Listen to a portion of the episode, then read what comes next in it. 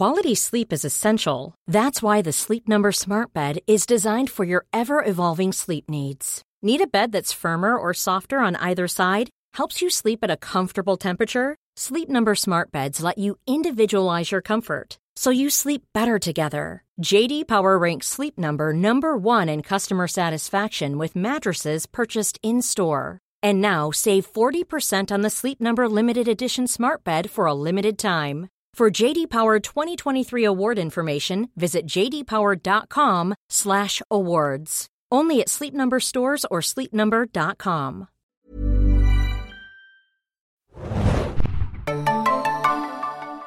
Ahoi, hoi, liebe Serienjunkies da draußen und willkommen zu einem Podcast, auf den wir super lange gewartet haben, denn die neue Serie The Last of Us ist da. Ich bin Adam und mit mir heute bei der Podcastaufnahme ist Moin Moin, Hanna hier. The Last of Pot oder so. Nein, keine Ahnung. Jedenfalls, äh, wir haben ganz lange darauf gewartet, dass diese Videospieladaption von HBO jetzt da ist und sie ist jetzt tatsächlich da und wir besprechen sie mit vollem Elan, würde ich mal sagen.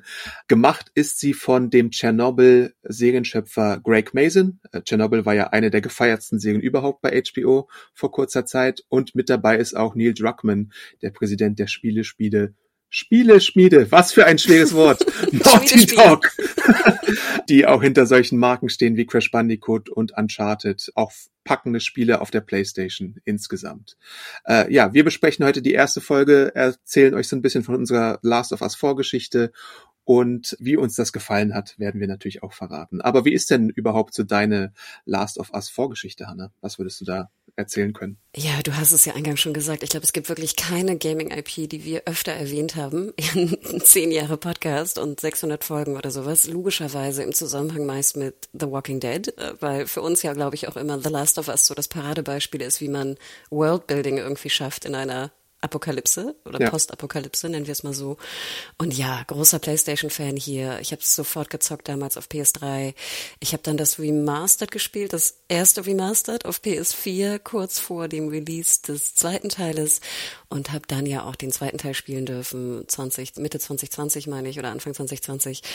Ja, riesen, riesen, riesen Fan und es ist, wie du schon sagtest, es ist eins der, der bekanntesten, besten Spiele auf der PlayStation, also exclusive, äh, jetzt wie gesagt ja auch auf PC äh, zu spielen. Aber ich glaube, der erste Teil, es gibt kaum Kritik, was den ersten Teil angeht. Man kann vielleicht ein bisschen rumpuppen, was so, bist so ein bisschen repetitiv manchmal. Also jetzt, mhm. als ich es nochmal spielte, dachte ich auch so, ach, das hätte ich jetzt vielleicht auch einen Tick kürzer gemacht, manche Szenen. Aber nein, es ist ein unfassbar gutes Game und es ist, ist, wie du sagtest, es geht in die Annalen der, der Spielegeschichte ein. Ist eines der besten PlayStation 3 damals Spiele sowieso. Ich glaube, wir werden heute Episode 1 besprechen, komplett. Mhm. Und werden dann aber auch vielleicht einen kleinen Spoiler-Teil machen, wie es eventuell weitergehen könnte. Aber no worries. Also nur Folge 1 wird heute besprochen. Und deine Vergangenheit, Adam. Ich glaube nicht, dass du jemand bist, der es schlecht findet, oder? Weißt äh, du was nee, eins? Absolut. Ich, ich habe damals den ersten Menschen? Teil auf der PlayStation 3 auch gespielt. Äh, dann habe ich mir das Remastered auch für PlayStation 4 mal zugelegt, als es ganz günstig war.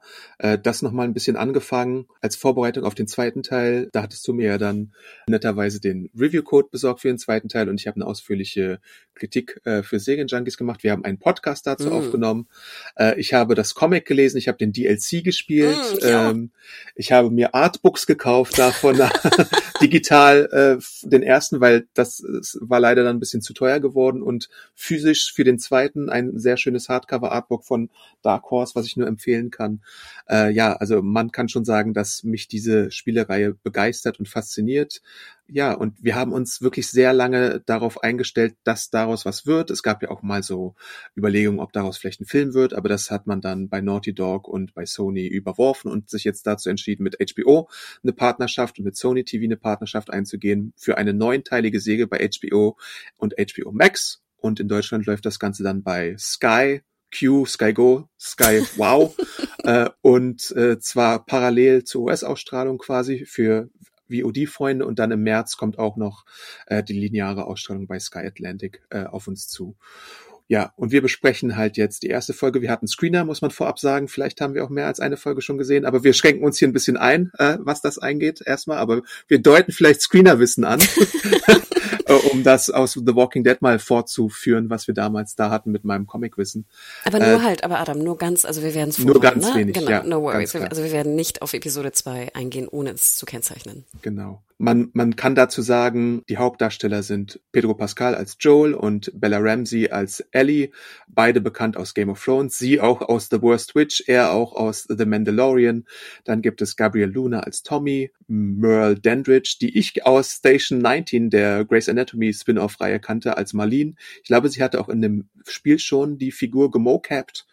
Äh, Nico ja, Parker. Man sieht es. man sieht es. Nico Parker spielt Sarah, die Tochter von Joel, und dann gibt's noch äh, äh, andere illustre Charaktere. Vielleicht noch für die erste Episode relevant ist Tess von Anna Torf gespielt, die wir aus Fringe kennen, wup, wup. und zahlreichen australischen Serien auch. Äh, aber ich glaube, das meiste von ihr habe ich wirklich in Fringe gesehen. Und äh, Mindhunter, ne? Mindhunter, genau. ich wollte ja. gerade sagen. Ich hat, war ja anfangs, ich glaube, ich habe es ja auch öfter publik gemacht, es ist nicht not really my Joel. Ähm, mhm. Ich muss aber mein Urteil jetzt vielleicht ein Stück weit revidieren, weil ich finde nachher mit, mit Bart und Co. Ähm, nach fünf Minuten war ich dann irgendwie auch komplett drin und es war mein Joel. Auch wenn ich natürlich die Stimme von Troy Baker ein bisschen vermisse. Also die ja. Gaming-Fans wissen natürlich, dass gerade auch die Schauspielenden aus den Games, Troy Baker und Ashley Johnson, natürlich wahnsinnig präsent sind und auch in der Gaming-Welt natürlich wahnsinnig bekannt, berühmt und co sind. Und jetzt neulich auch bei den Game Awards waren ja der komplette Cast auf der Bühne, also von dem, von den Games und auch aus der Serie. Also alle vier waren da und das war auch eigentlich wunderschön. Und Ashley Johnson natürlich, die Stimme von Ellie, ich glaube, es ist eine der berühmtesten Gaming-Stimmen eigentlich und, und Gaming-Präsentationen, die es da irgendwie draußen gibt. Zwei Sätze zur Handlung. Äh, das Ganze setzt 20 Jahre äh, ein, nachdem so eine Pilzplage über die Welt äh, eingeschneit ist Genau. Und das hat die Zivilisation zerstört. Äh, wir sehen Joel, der ist einer der Überlebenden dieser äh, Plage und er wird damit beauftragt, ein Mädchen aus einer Quarantänezone zu schmuggeln und das ist so ein bisschen die Ausgangslage von allem. Bevor wir dann ein bisschen tiefer in die Handlung einsteigen, möchte ich nochmal so ein bisschen über Pandemiesegeln sprechen. Weil mir ist jetzt aufgefallen, so, das gab es in letzter Zeit ziemlich oft und das gab es in letzter Zeit ziemlich oft mit Comicbezug. Denn wenn ich daran denke, was es da so gab, uh, The Walking Dead, Sweet Tooth von Netflix, Station 11 ist natürlich jetzt eine Literaturverfilmung, aber Why the Last Man, so, das sind jetzt so dystopische Pandemieserien, die ich jetzt damit meine. Natürlich gibt's auch diese, was weiß ich, Zoom-Serien und so, aber die sind jetzt damit damit gar nicht gemeint.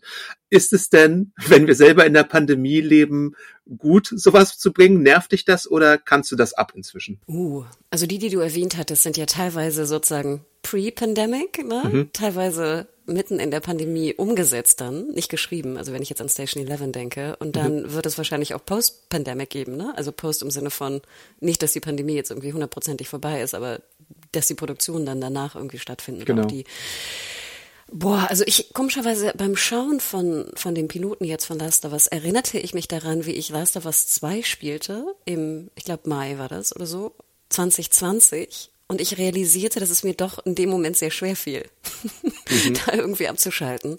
Aber ich denke, das ist auch so, sorry, wenn ich das sage, aber auch the new normal, oder? Ja, schon ein bisschen, muss man schon dazu sagen.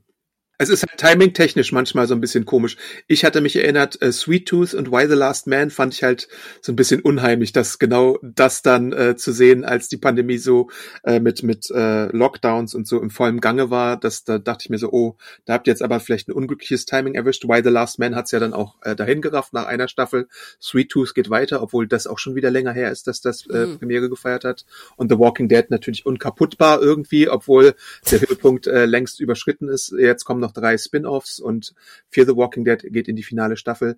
Aber es ist halt irgendwo auch ein Trendthema und bietet sich für so eine Sci-Fi-Geschichten halt an. Und je nachdem, wie du es dann machst, ist es dann halt auch besser oder schlechter. Und ich finde ja auch Ersteindruck, dass The Last of Us da einen guten Job macht. Absolut. Also für mich ist ja immer eine der wichtigsten Geschichten auch, sorry, die immer stattfinden, auch bei Serien, die jetzt äh, postapokalyptisch spielen, dass ich irgendwie, dass das Worldbuilding halt irgendwie funktioniert für mich. Und ich weiß, mhm. ich bin auch ein bisschen eigen und ein bisschen puppig und manches fällt mir auf, was vielleicht dem normalen Zuschauer irgendwie was, die nicht stört oder nicht auffällt. Und als ich wusste, okay, HBO ist auch mit an Bord, ich meine, das ist ja auch schon krass, dass wir das heutzutage denken, dann wird es zumindest Setdesign-mäßig okay bis gut oder sehr gut mhm. aussehen. Und äh, wir wissen natürlich auch von anderen, vielleicht Streamingdiensten oder so, dass man denkt, so, ach, die werden es vielleicht nicht so ganz hinbekommen. Und das war ja, glaube ich, wenn ich das schon sagen kann, bei Walking Dead oftmals auch so mein Problem, dass ich immer dachte, oh Gott, versucht mir doch die Welt ein bisschen logischer, in Anführungsstrichen, für mich jetzt verständlich hinzubekommen. Und ich finde, da sind auch so ein paar Punkte schon hier im Piloten, die finde ich sehr, sehr gut funktionieren diesbezüglich. Mhm. Und da bin ich halt immer dankbar, weil wenn ich nicht glaube, dass das postapokalyptisch sein könnte, bin ich irgendwie schon von meinem, von meiner emotionalen Bindung irgendwie raus. Leider. Es gibt äh, noch eine weitere Serie, DMZ, das war eine HBO Max Miniserie auch, das ist auch eine Comic-Adaption. Jetzt nicht wirklich postapokalyptisch, aber post-Krieg, muss man ja dazu sagen, weil ein Bürgerkrieg in den USA einbricht, äh, mit Rosario äh, Dawson äh, dabei. Vier Teile gibt es davon. Und das ist so stylistisch und settechnisch gesehen auch so ein bisschen tatsächlich wie The Last of Us angelegt. Also wer da vielleicht mal so ein bisschen, nachdem er den Piloten gesehen hat, Lust auf mehr hat, könnte da mal reinschauen. Wie gesagt, vier einstündige Folgen. Ist jetzt nicht so der super große Wurf, da würde ich tatsächlich eher den Comic empfehlen, der auch sehr anders ist,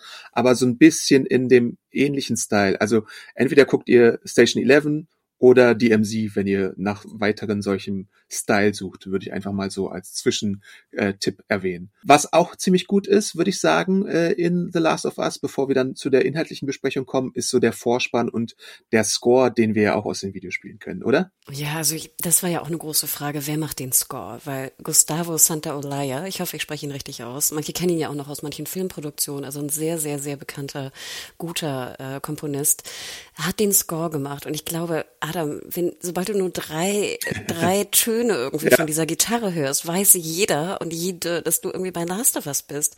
Und ich war doch dann sehr überrascht, wir sind ja jetzt in der Besprechung der Folge, dass die Musik eins zu eins übernommen wurde und mhm. dass auch der Vorspann sehr, sehr ähnlich ist von ja. dem Vorspann aus dem Game. Ich habe mir gestern nochmal das Game sozusagen in so einem, in so einem Zusammenschnitt, ne, wo die ganzen Cutscenes äh, nochmal zusammen sind. Wie lange war das Video? Das Video ist fünfeinhalb Stunden lang. Okay. Das ist die gesamte Story.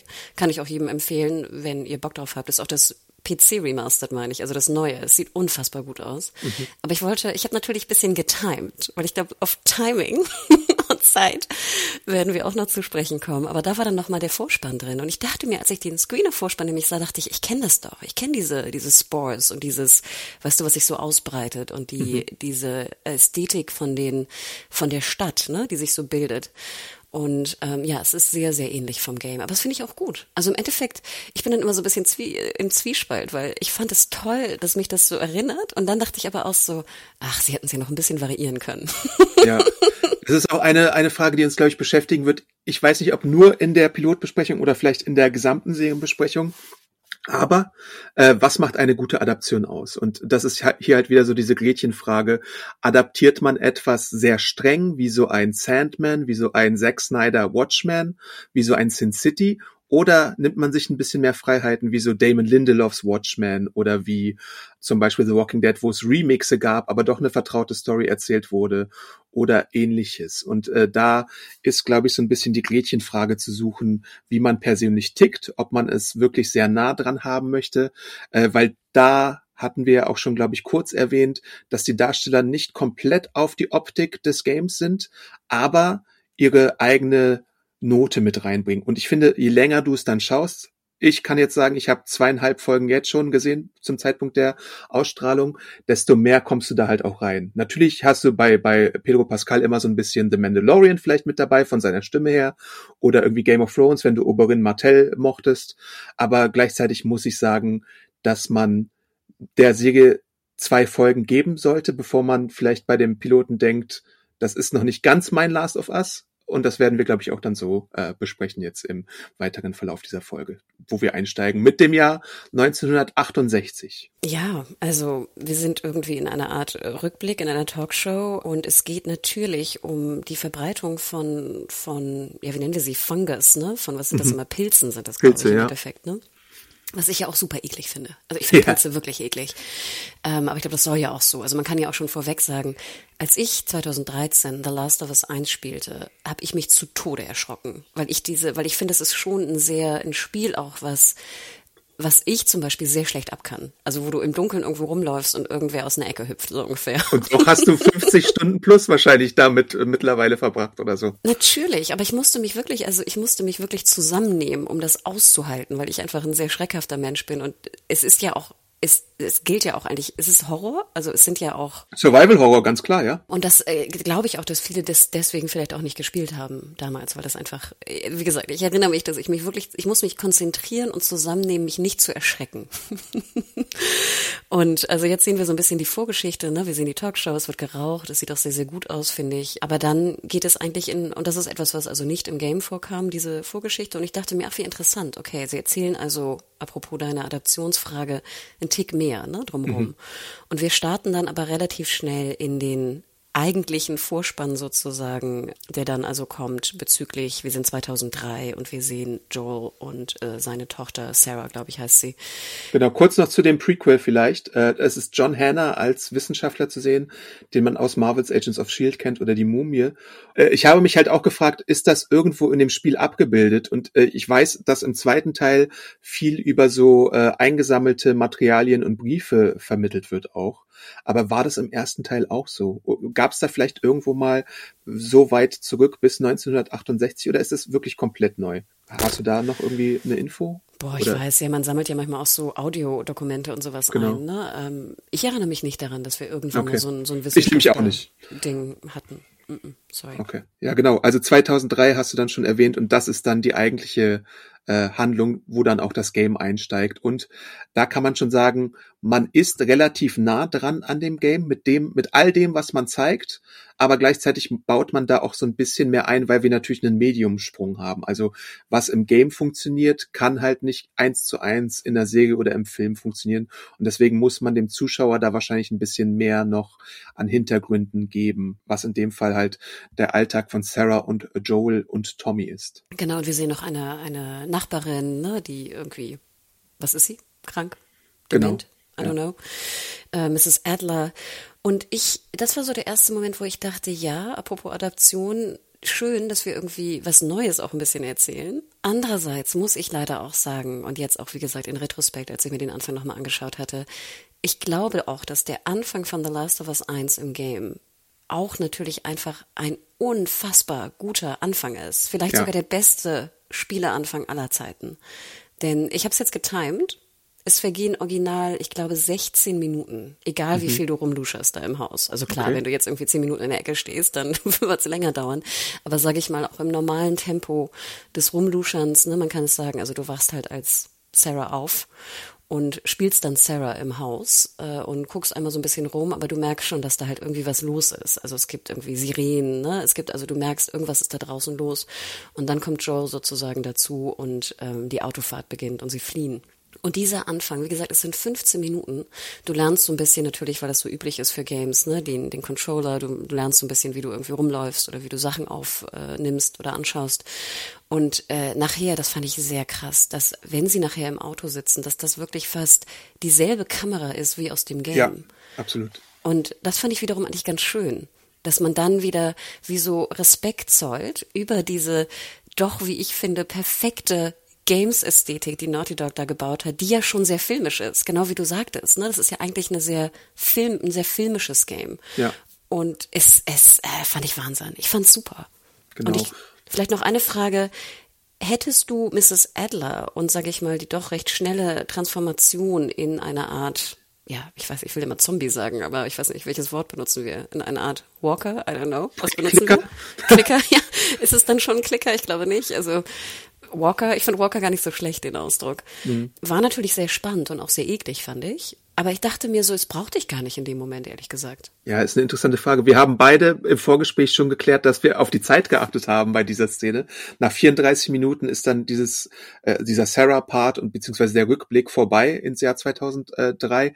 Äh, ich finde es ganz nett, dass man ein bisschen mehr von dem Alltag sieht. Sarah geht ja auch nochmal die Uhr reparieren, die dann später noch eine Bedeutung hat äh, für Joel, äh, die sie ihm zum Geburtstag schenkt. Wir lernen so ein bisschen was über die früheren Berufe von Tommy und von Joel kennen. Wir wissen, dass sie, glaube ich, auf dem Bau arbeiten und sogar auch eine Soldatenvergangenheit hatten, was mir vielleicht im Spiel zu dem Zeitpunkt nicht ganz so klar war wie hier, würde ich fast behaupten.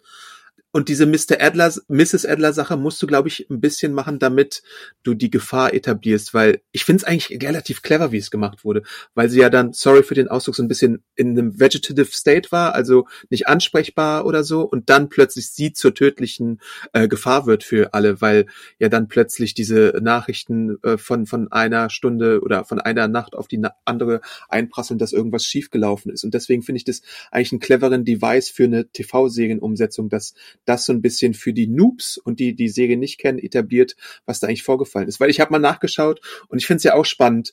Äh, man sagt ja so, okay, wenn du eine TV-Serie machst, erreichst du ein größeres Publikum. Das bezweifle ich ein bisschen, dass das so der Fall sein wird. Du erreichst ein anderes Publikum. Äh, denn soweit ich das ergoogeln konnte, hat die Last of Us-Serie mindestens 37 Millionen Units äh, verkauft und ich glaube nicht, dass wir 37 Millionen Zuschauer erreichen bei einer HBO-Serie. Das hat selbst House of the Dragon oder Game of Thrones äh, nicht erreicht oder Euphoria, die ja dann so Hits sind. Also ich denke mal, wir sprechen dann vielleicht von, weiß nicht, irgendwas zwischen einer Million und zehn Millionen Zuschauer. Und deswegen finde ich das interessant, warum man man kann ja auch darüber streiten, war jetzt überhaupt eine Adaption notwendig von The Last of Us, weil es einfach so für sich allein ein kongenialer Content schon äh, war. Weißt du, was ich meine? Worauf ich hinaus möchte? Ich, ich weiß genau, was du meinst. Und ich finde, da spielt auch immer, spiegelt sich auch manchmal so ein bisschen die Arroganz der Filmindustrie wieder. Mhm. Also, ja. ne, dass ja auch viele Regisseure, ne, und ich glaube, da können wir auch viele Zitate eigentlich theoretisch bringen, immer denken, dass Film sozusagen das größte Medium ist und das künstlerischste und Gaming ja eigentlich scheiße ist und Gamer sind alles irgendwie nur Nerds, die mhm. da irgendwie zu Hause rumsitzen und irgendwie den ganzen Tag rumzocken und es interessiert ja keinen und who cares und sowas.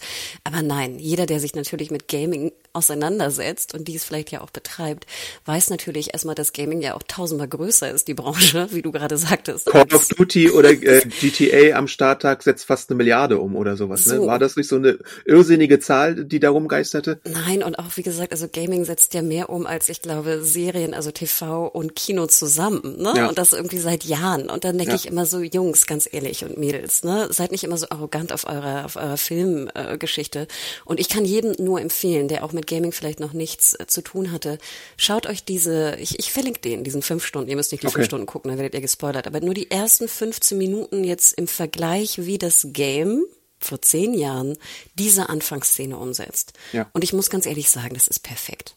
Und dagegen, da, da kommt Film gar nicht an gegen. Mhm. Und ich, wie gesagt, ich will gar nicht sagen oder urteilen, was besser ist. Ich, mich stört nur immer, dass dein Gaming immer in so eine Trash, Trash-Ecke gedrückt wird. Und ich immer denke so, nein, guckt es doch euch einfach mal an, dass, dass, dass auch Gefühle und Emotionen natürlich ganz anders transportiert werden. Und klar, jetzt wie gesagt, im Remastered sind natürlich auch nochmal die Gesichter sehr viel ausdrucksstärker. Ne? Also schau dir auch nochmal die Szene an, weil auch zum Beispiel ja. Sarah das Gesicht ist sehr viel besser natürlich, als jetzt vor zehn Jahren es möglich war. Ist es die Engine vom zweiten Teil dann für, für das aktuelle Dings? War da nicht irgendwie sowas? Boah, es sieht noch besser aus, finde ich, als okay. der zweite teilweise. Obwohl, ah, ich habe jetzt den zweiten nach zwei Jahren nicht mehr gesehen. Shit. Also ich, ich war erstaunt, wie gut es aussah. Es sah auch noch sehr viel besser aus als das Remastered auf der PS4. Mhm, okay. Also, aber nein, also selbst, und das, das ist ja auch, auch wenn es eine grafische Umsetzung ist, sind ja Games heutzutage auch durch den Atmoton, ne, durch, wie gesagt, durch, durch ganz viele andere Aspekte so, so gut produziert. Ach, ich, ja, ich, ich möchte halt nur immer nicht, dass das, das auf Games so runtergeschaut wird. Und das stört mich. Und ich habe das Gefühl, dass leider immer noch sehr viele TV- und Filmmacher dies tun.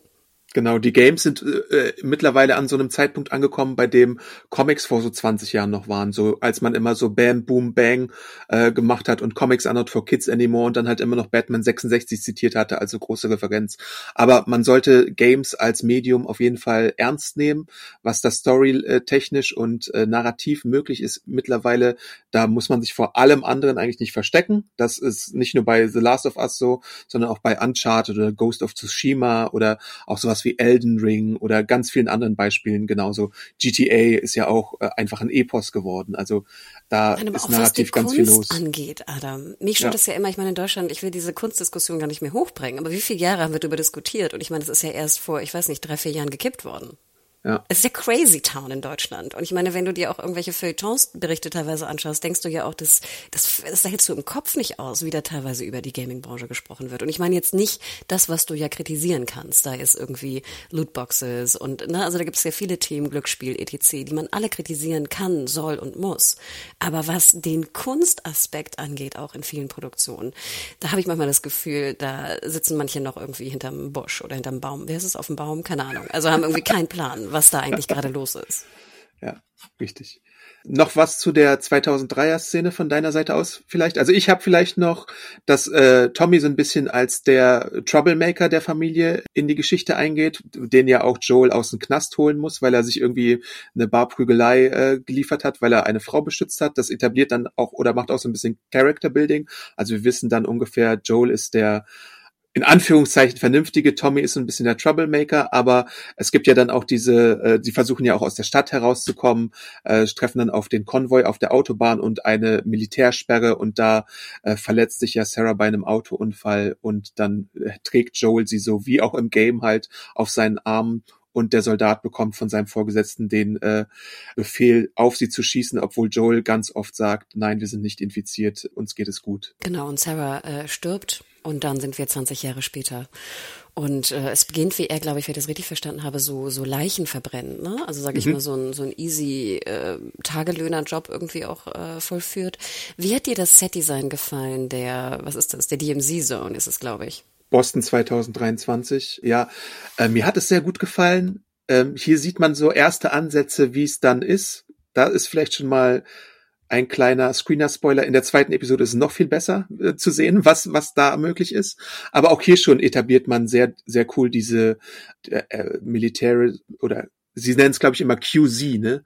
Also Quarantine Zone. Und ähm, ja, ich musste erst mal kurz überlegen, da wird nämlich so ein Kind eingeführt, das äh, da reinkommt.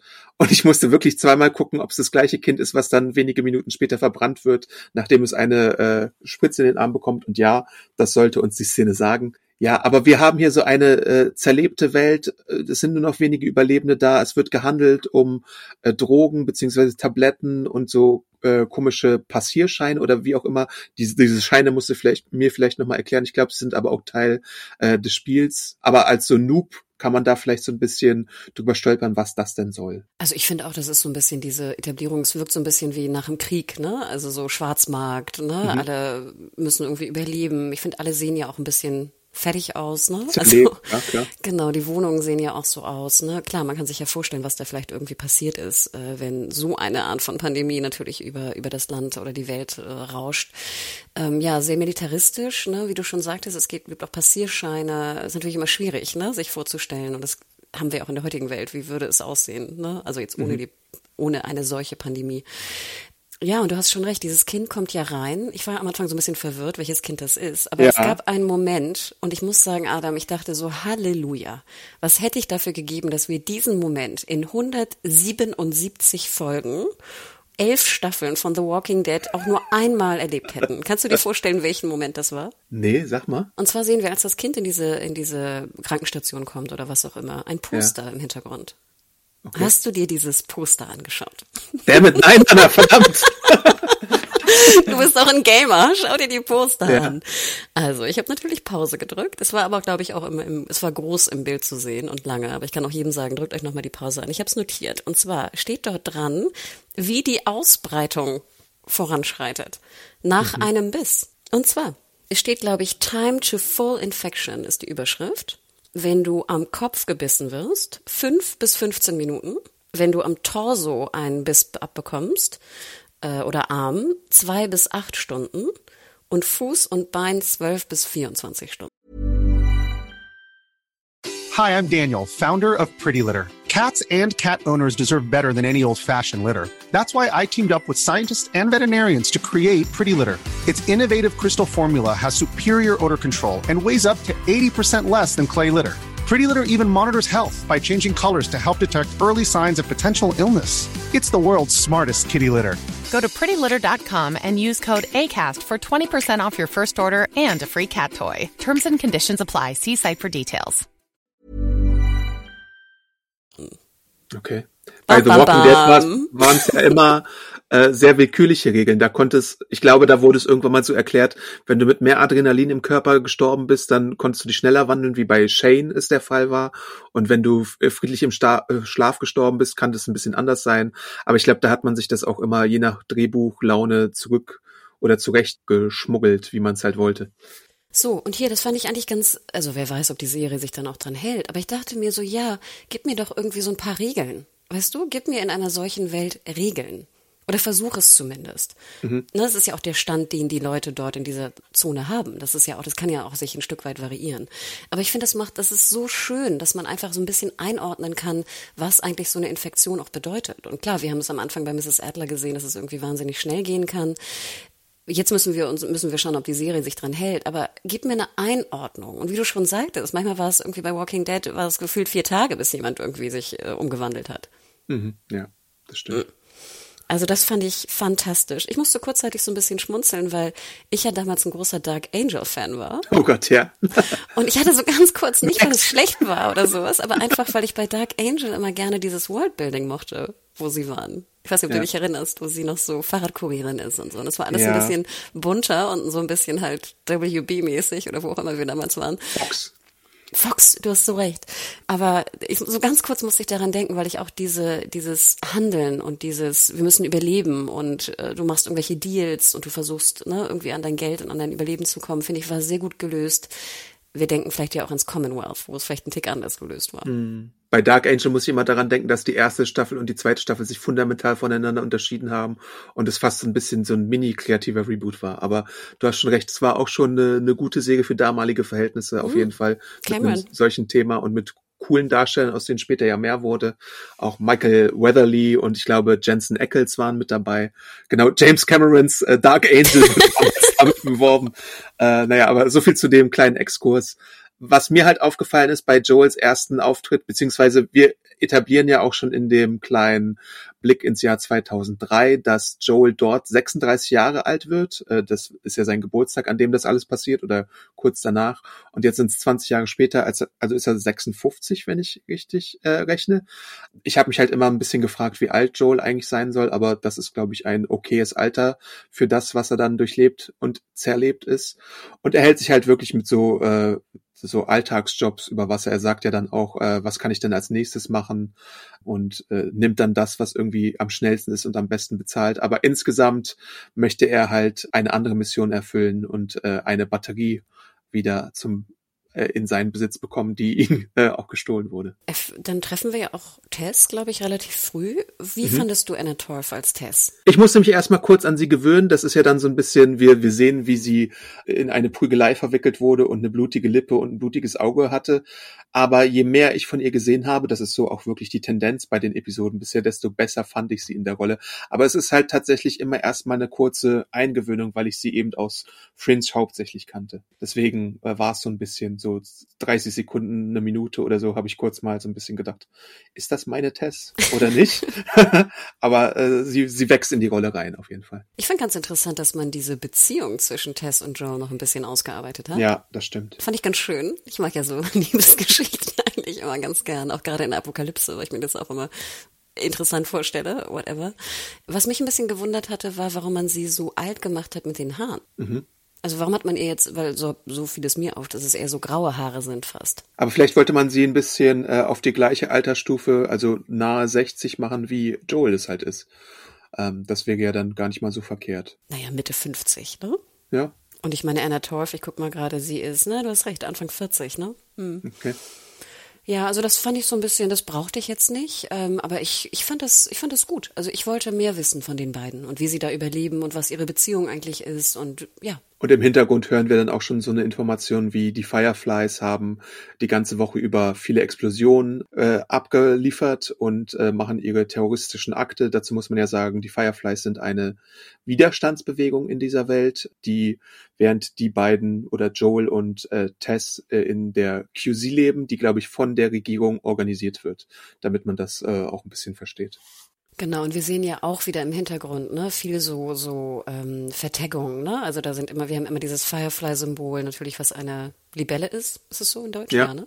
ja. Äh, dieses Libellensymbol sehen wir relativ oft, was dann durch, übergepinselt wird und sowas. Und das finde ich auch ganz interessant, weil ich glaube, es ist einem ja auch nicht so klar, sind jetzt Joel und Anna, äh, Anna Torf, genau, und Tess, sind die jetzt irgendwie pro Firefly oder nicht? Oder ist jetzt die, die Zone, eigentlich sind diese Military Dudes gut oder schlecht? Sind die Fireflies gut oder schlecht? Also das, das finde ich ja ganz schön, dass man so ein bisschen erstmal sich zurechtfinden muss, welche, welche Seiten es da eigentlich gibt. Es ist ein ähm, Glühwürmchen, um, da, um das nochmal richtig zu stellen. Sorry, ich war gerade kurz verwirrt. äh, keine Libelle. Was heißt Libelle nochmal? Äh, das weiß ich nicht mehr. Ah, und ähm, ja, und dann geht es aber relativ, ich würde sagen, dann gibt's doch, wenn ich das hier richtig in meinen Notierten habe, ich habe in meiner Notiz stehen nur Chucks. Was, warum? aber, also, weil ich fand das so schön, du hast ja dann eine Szene, wo du die Kamera auf Chucks siehst. Und wenn ich Chucks sehe, ist es für mich sofort Ellie. Ach so, okay, gut. Die, die oh. Verbindung habe ich nicht ganz, äh, aber ja. Nee, war Ellie ja egal, was irgendwie gerade ist. Ob Winter, Sommer, weiß nicht, Wetter, Wind und Sturm, äh, läuft Ellie ja in Chucks irgendwie rum. Und das ist für mich auch so sehr bezeichnend. Aus dem Game auch. Sie nennt sich ja dann Veronica und ist so sehr frech, wird äh, natürlich mit einem äh, Seemannsmundwerk eingeführt, flucht die ganze Zeit und sagt, äh, frei nach Clerks, I'm not even supposed to be here. Ähm, und ist in der Gewalt von Marlene und den Fireflies, weil äh, sie herausgefunden haben, dass mit Ellie vielleicht etwas Besonderes los ist und deswegen gilt es, sie zu beschützen. Ja, und ich glaube, es äh, ich weiß nicht, deine, deine Äußerung, als du Ellie also sahst, Bella Ramsey, mhm. dachtest du ja, passt, er nicht. Wie es war dein erster Eindruck? Mein allererster Eindruck ist, es ist eine andere Ellie, als es im Game war. Aber, wie auch schon bei Joel und bei Tessa, äh, oder Tess, wächst sie auf jeden Fall, je mehr sie spricht, je mehr wir sie sehen. Sie ist so ein bisschen awkward und das muss die Figur sein. Sie ist frech, sie, sie versteckt sich hinter den äh, Schimpfworten. Äh, sie ist aber auch gleichzeitig eine Überlebende. Das sieht man ja daran, dass sie später in der in einer Szene, wo ihr der Rucksack zugeworfen wird, sofort ihr Messer daraus nimmt und so ein bisschen wie so ein mein mein Vergleich ist, dass sie wie so ein bellender Hund ist, der aber nicht beißt, beziehungsweise natürlich würde sie beißen, aber sie macht sie hat halt eher, eine große Klappe und bellt, anstatt äh, direkt es zu äh, zeigen, was in ihr steckt. Mit 14 hat man natürlich auch so gewisse wie nennt man das? Schutzmechanismen. Schutzmechanismen, ganz genau. Und das macht äh, Bella Ramsey super gut in der Rolle. Und je länger ich sie sehe, desto cooler finde ich sie auf jeden Fall als Ellie. Finde ich auch, weil man muss auch dazu sagen, dass Ellie im Game halt, wie gesagt, einfach so ein Fan-Favorite, mehr als Fan-Favorite ist, oder? Also einfach, mhm. das hat so unfassbar gut funktioniert. Und ich glaube, da sind natürlich Gamer dann immer am Anfang so ein bisschen, oh, ist das meine Ellie oder sowas? Kann sie diese, diese Smirkiness und dieses Freche transportieren? Und am Anfang dachte ich auch so, oh Gott, ja, schwierig aber auch, finde ich, Ellie zu transportieren, weil das so eine tolle Mischung ist aus super frech, aber auch super cool. Ja, aber sie ist halt auch super awkward im Game schon, wenn man sich daran mal erinnert. Also sie ist ja sie weiß ja eigentlich nix und sie muss ja, sie war ja irgendwie so ein Kellerkind oder so, auch in den Games, äh, was irgendwie nie die Welt sehen konnte, weil sie immer irgendwo beschützt wurde oder eingesperrt wurde. Natürlich erfahren wir im DLC dann mehr auch zu ihr und ihrer Vergangenheit. Und das wird auch hier in der Folge schon angedeutet mit einem gewissen Namen, der gedroppt wird.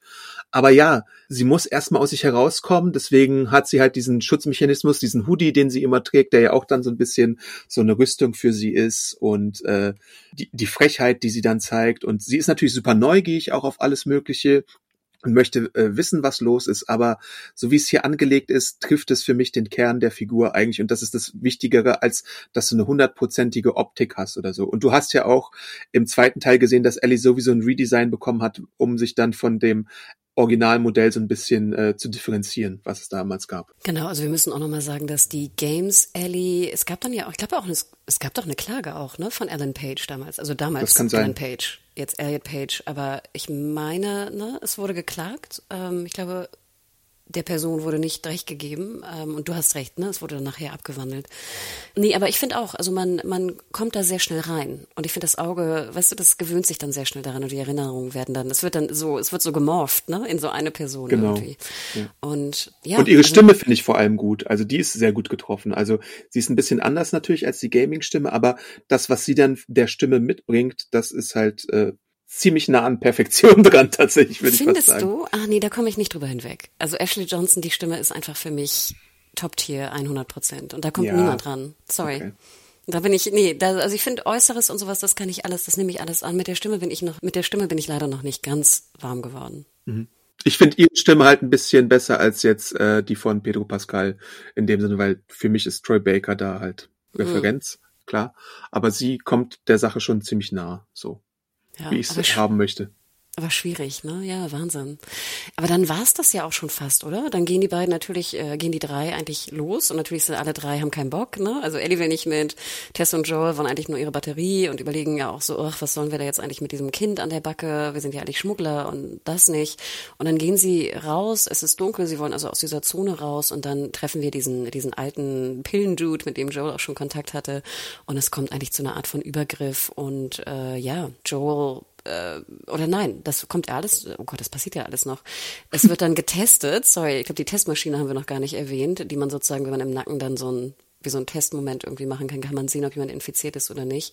Und es wird äh, festgestellt, dass also Ellie ne, ein rotes Symbol hat, positiv ist, also infiziert ist. Es kommt zum Kampf mit dem mit dem Wachdude. Äh, Joel äh, tötet er ihn? Ich weiß es gar nicht, mit seinen Fäusten? Äh, ja, weil er äh, erinnert wird an den Moment, wo Sarah gestorben ist. Äh, und davor hatte er ja den Deal mit diesem Wachmann, der dann aber die äh, drei bei der Flucht aus der Stadt erwischt und deswegen rastet er halt aus, weil Ellie zuvor, als sie festgenommen werden, ihr Messer nutzt und ihm ins Bein rammt und deswegen kommt es halt zur Eskalation und äh, Joel hat dann halt diesen PTSD-Ausraster und tötet ihn quasi. Aber tötet er ihn? Also wird festgehalten, dass er ihn zu Tode prügelt? Also das ist er tot? Weiß ich nicht mehr ganz ich genau. Ich wollte gerade sagen, ne?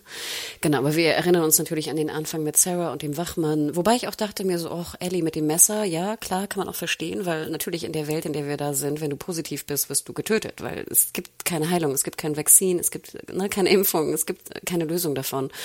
Und wir stellen natürlich auch fest, dass äh, Tess und Joel natürlich auch äh, eigentlich sie umbringen müssten, theoretisch, ne? Oder sich fragen, warum jetzt also diese Person, dieses Kind, was positiv ist, da mitgenommen wird.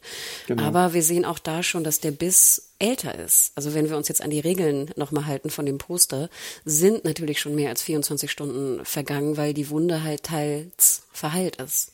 Ja, das ist das Besondere an Ellie vielleicht, äh, dass da irgendwie eine Wunde nicht unbedingt den immanenten Tod bedeutet. Und das wird dann äh, noch spannend im Verlauf äh, der Geschichte. Ja, und dass der Pilot ging eine Stunde zwanzig. Jetzt natürlich die große Frage von mir immer. Wir haben ja auch, wir haben ja kurz auch äh, geschrieben nach dem Schauen. Mhm. Ich meinte zu dir, was ist der erste Gedanke, den ich hatte danach? kürzen, kürzen, kürzen. Ja, also ich fand, das war vielleicht Fazit-Time. Ich fand, das war ein sehr, sehr guter Pilot. Wie gesagt, vieles richtig gemacht. All das, was wir schon erwähnt hatten. Ähm, ich bin sehr, sehr dankbar, äh, dass wir das Produkt so haben, wie wir es haben.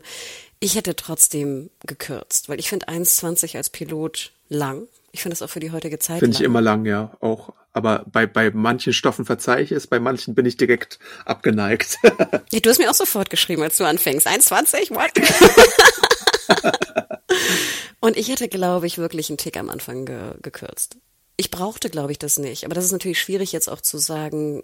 Mir war die Beziehung zwischen Sarah und Joel bekannt. Und wie gesagt, im Game ist es auch in 15 Minuten, ist es 100%ig bewusst und emotional. Und ich muss auch sagen, dass ich im Game komischerweise in Retrospekt kann ich ja nur überlegen, mehr empfunden habe bei dem Anfang als mhm. in der Serie. Ja. Aber es ist natürlich schwierig, das jetzt irgendwie versuchen wirklich zu, zu bewerten. Aber ich hätte da auf jeden Fall zehn Minuten gekürzt und ich hätte vielleicht auch ein bisschen noch in der Zone gekürzt. Also diese, auch diese Robert-Geschichte und so, klar, die kam auch im, im Game vor. Aber ich hätte das irgendwie auch vielleicht mit dem Pillendude oder so, ich hätte es einfach einen Tick noch runtergekürzt, dass wir irgendwie bei 1,05 oder so gelandet wären. Ja, das, das stimmt schon. Das hätte man vielleicht ein bisschen die Schere ansetzen können. Gleichzeitig muss man halt äh, für eine andere Zielgruppe, die mit dem Stoff nicht vertraut ist, die mehr an die Hand nehmen.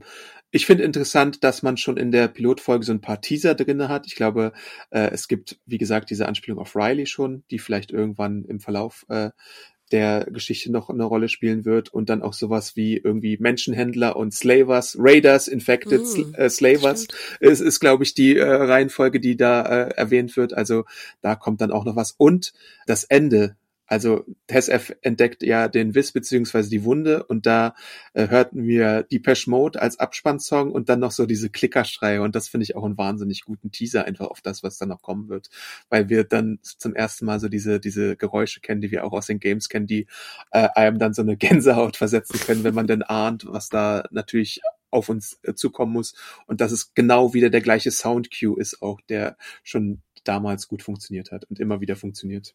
Ja, und ich fand es generell auch sehr schlau gemacht mit diesen Codes. Ich mag ja immer gerne in dann solchen Welten, wenn es auch, wie gesagt, Regeln und Codes gibt mit dem Radio, ne? Wenn 80er gespielt wird, dass es dann irgendwie in Anführungsstrichen, ne, was Schlimmes oder Wildes los ist. Und natürlich war der Sound Cue, ich glaube, jeder, jedem ist bewusst, dass das 80er ist. Mhm. Ja, das war schon, und ich glaube, es war gar nicht im Spiel, oder? Ich erinnere mich nicht an diese Radio-Messages. Oder habe ich die nur verdrängt? Das weiß ich auch gerade nicht. Hm. Ähm, aber wenn wir beides nicht wissen, dann ist es vielleicht ein Indiz, dass es nicht äh, passiert. Auf jeden Fall kann man ja im zweiten Teil dann Gitarre spielen und da sind ja dann auch so ein paar äh, äh, coole Songs mit dabei, die man spielen könnte. Wie viel Sterne gibst du dem Piloten? Das ist eine gute Frage, weil wir zum Zeitpunkt dieser Aufnahme, wir nehmen es ein bisschen vor, äh, vor dem Start auf, ich die äh, Review noch gar nicht richtig äh, geschrieben habe. Ich tendiere zu irgendwas ab vier Sterne. Ich weiß noch nicht genau, ob ich vier oder viereinhalb gebe, weil ein bisschen Luft ist tatsächlich noch nach oben und weil ich die zweite Episode schon gesehen habe und ich die besser finde als die erste. Äh, das kann ich ja schon mal verraten. Deswegen auf jeden Fall vier Sterne mindestens. Interesting, ja, ich glaube, ich hätte auch vier oder viereinhalb gegeben. Dann lass uns doch noch einmal kurz ein ganz, ganz, wir werden nicht die zweite Folge besprechen, aber nur so ein ganz bisschen spoilerisch also nicht genau. jetzt besprechen, meinst du? Genau. aber wir halten Genau, nicht jetzt besprechen, aber ähm, ich würde nämlich auch gerne was sagen zur zweiten Folge. Okay. Und zwar nicht inhaltlich, sondern sozusagen nur. Warte, ich mach kurz Geräusche. Es gelingt nicht so gut, aber ihr wisst vielleicht, wenn ihr das Game gespielt habt, wie das klingen sollte. Ich finde, es gibt ja so Leute, ja, es gibt auch so Leute, die immer so, uh, uh, uh, ja, das ist das Ringgeräusch ist in der Aufnahme drin. ja, denn ich gebe dir recht. Also ich fand die zweite Folge sehr viel besser. Und sie ist auch kürzer. Ich glaube, sie ist knapp 50 oder 52 ja. oder so. Ja. Und in der zweiten Folge war ich all in und muss sagen, ich fand die war superb. Mhm. Und wie du schon sagtest, es ist ja auch schwierig. Du musst ja irgendwie alle glücklich machen. Ne? Du musst die Gamer glücklich machen, du musst die, die keine Ahnung haben von nichts glücklich machen. Das ist natürlich auch ein wahnsinnig schwieriges äh, Ding. Und deswegen finde ich es fast ein bisschen schade, weil ich hätte erste und zweite Folge, ich hätte sie sozusagen auf zwei Stunden gemacht, also eine Stunde each. Und dann beide zusammen hätte ich rausgebracht. Denn HBO hat sich ja dafür entschieden, erst also nur eine Folge zu veröffentlichen.